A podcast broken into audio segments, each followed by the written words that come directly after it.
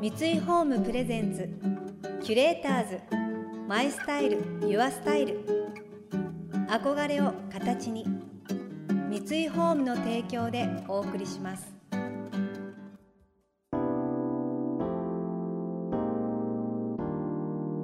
溢れる情報の中で確かな審美眼を持つキュレーターたちがランデブー今日のキュレーターズは中林美和です。リリーです。想像力を刺激する異なる二人のケミストリー。三井ホームプレゼンツキュレーターズマイスタイルユアスタイル。ナビゲーターは田中れなです。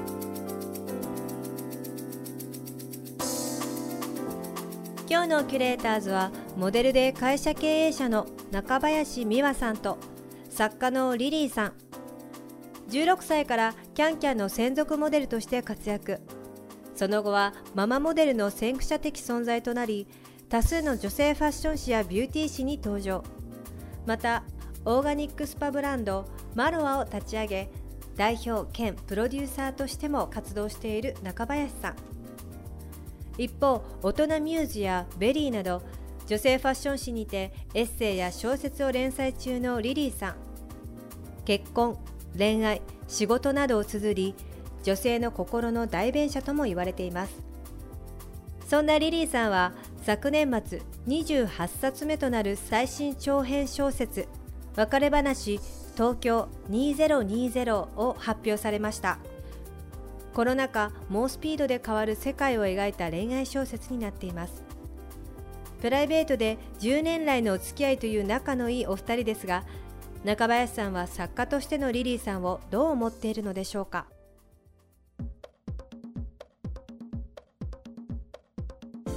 私はなんかねリリーの本がすごい好きでなんで好きかっていうとなんかさ誰にも打ち明けられない心の底の底の声ってあるじゃない、うん絶対に、うんなんか友達にも言えないんだけど、うん。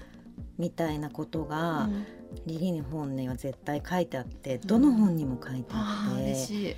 あなんか私誰にも言ってないこの気持ちをすごい代弁してくれてるっていつも思っうんて、嬉しい。リリーの本を読むたびにこう心がすごい救われるの。うんでそれってどうやってうそれを書いてるのかなって思って。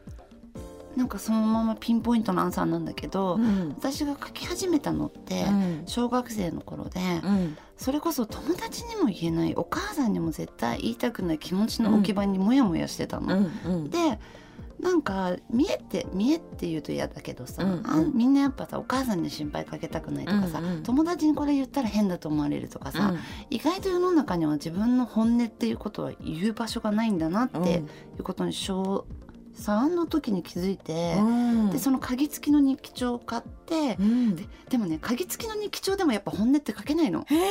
誰かが見てるかもとか、自分が死んじゃったら親が見見るかもだから、もうね4冊ぐらい書かないと自分の本音って文字に書けないってことを気づいて、本日記の中ですら見えはんのよ。自分の理想像だったり、うんお母さんが読むことを仮定したり、ちょっとわかる。そう、ちょっと盛ったり、うん。かっこつけたりね自分しか読まないのにね。そうなの。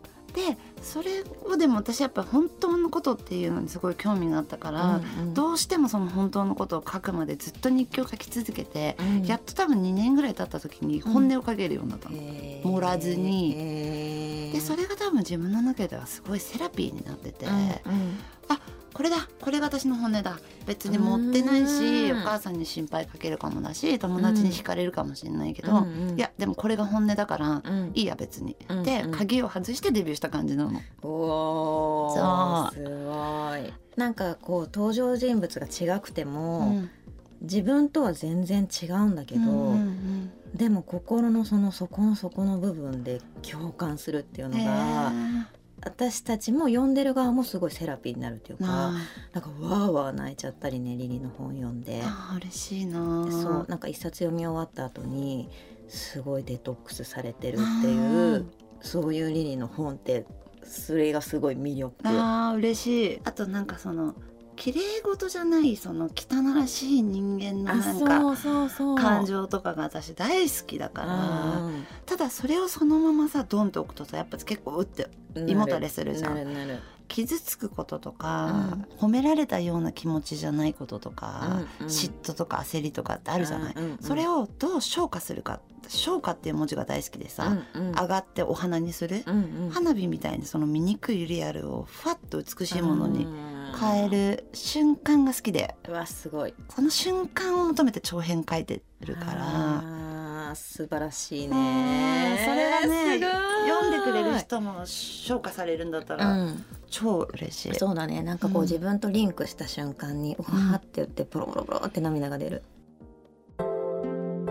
キュレーターズ。マイスタイル。ユアスタイル今日のキュレーターズはモデルで会社経営者の中林美和さんと作家のリリーさん。リリーさんの文章の大ファンという中林さんから執筆の舞台裏についての質問が続いています。登場人物はもちろんリリーとは全然違うんだけど、うん。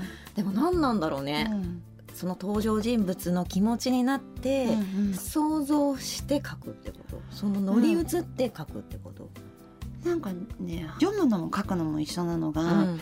いろんな経験をうん。すればするほど、そう。読む方も、ううんわその気持ちわかるっていうさそう。なんかそういう意味では私年齢を重ねるのがめっちゃくちゃ楽しみなの。あー確かに経ね験も。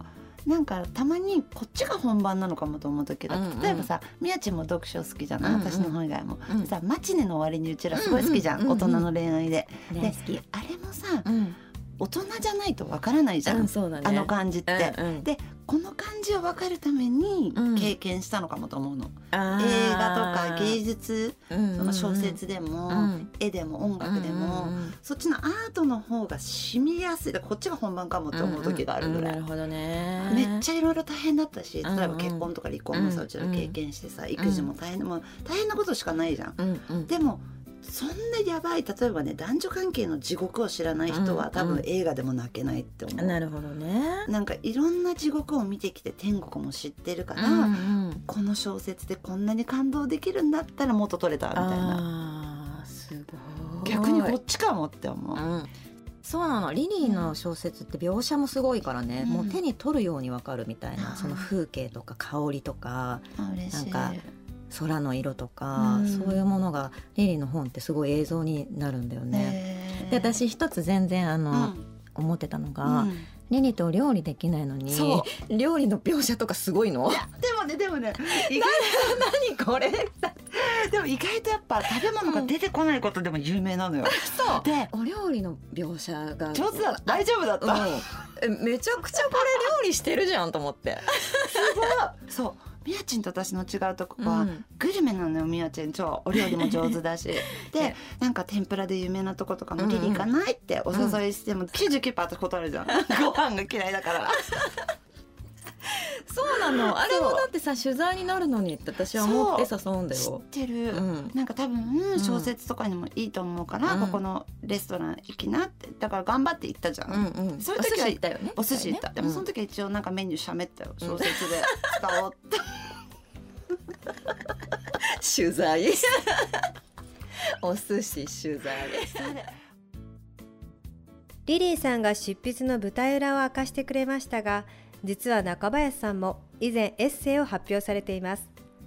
試行錯誤しながらも子供と一緒に泣いて笑った日々を綴った「おんぶに抱っこでフライパン」4人育児の奮闘記。そのいきさつにも話が及びました。やちんがさ、その4人の子供を育てて一番大変だった時期のことさ、うん。エッセイで書いた方がいいよとか言ってさ、うんうんうんうん。本当に超書いたじゃん、書いた、カフェでさみやちんと一緒に執筆、うんうんしたね。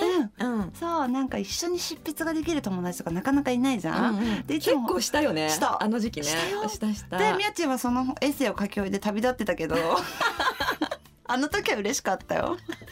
いやもう私ねエッセイ一冊書いたけど、いやもうすっごい大変な能力だねあれ。あれ辛いでしょ？あれは辛い。いやあれを仕事にしてるってやっぱすごいなって思う。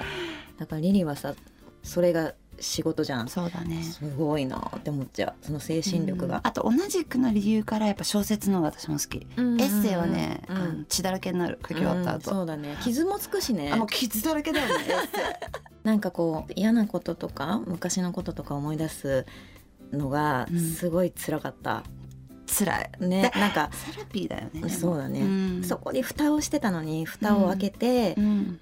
それについて書かなきゃいけないっていうのがすごい辛かった。でも書いた後それこそ消化されない？あそうだね。書いた後はもうその本ごとなんだうん。デトックスされたから確かにさその発売しなくてもなんか物を書くっていいかもしれないね。めっちゃいいと思う。悩んでたり嫌なことがあったり。うん、書き付きの日記帳をそういう意味で私も子供にあげたの、うん。ママ絶対読まないから本当に思ってることとかこうしたいこととかうんはもう絶対読まないからこういう鍵だから、うんうん。文章にしてとか夢を叶える時もさ、うんうん。こういうのやりたいとか恥ずかしいじゃん、恥ずかしい。なんかでかいこと言うのって、うんね。でも言葉にすることが近道だからって、あ素敵、うんあげたな。それはちょっと真似するといいかもね。なんか私も日記帳やりたい。やり今やりたいって思った。キュレーターズ。マイスタイル。ユアスタイル。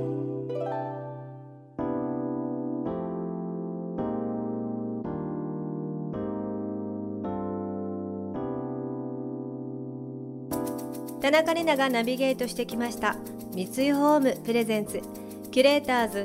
マイスタイル。ユアスタイル今日のキュレーターズはモデルで会社経営者の中林美和さんと作家のリリーさんとのお話をお届けしました。一緒にエッセイをお書きになったんですよね。なんかこのお二人の友情ってすごい独特でちょっと羨ましいなっていう思いながらずっとお聞きしてたんですけどもあのリリーさんの鍵付きの日記を娘にあげたっていうエピソードはすごく心に残りましたね。いいですよね。自分には素直に入れる場所を作ってあげられる感じがして見たくなっちゃうけどね。お母さんはね。見ない。絶対見ない。私も見ないよ。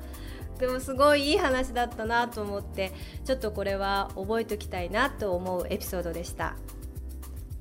この番組では感想やメッセージもお待ちしています。送ってくださった方には月替わりでプレゼントをご用意しています。今月はヒラクルの桜小皿豆皿セットです。醤油やだしなどを注ぐとパッと花の模様が浮かび上がる不思議な小皿と薬味やスパイス皿としてまた箸置きとしても使える豆皿。シンプルなデザインで現代の食卓に溶け込む九谷焼のテーブルウェアです。春の日常の食卓を楽しい食事へとさりげなく演出してくれます。またインテリアライフスタイルなどあなたの暮らしをより上質にする情報はウェブマガジンストーリーズのエアリーライフに掲載しています。今月のリコメンドトピックはおうちでお花見気分は桜色です。詳しくは番組のホームページをご覧ください。来週も引き続き中林さんとリリーさんをお迎えして40代からの挑戦や女の友情についてお聞きしていきます。それでは素敵な週末をお過ごしください。田中れなでした。三井ホームプレゼンツキュレーターズマイスタイルユアスタイル。憧れを形に三井ホームの提供でお送りしました。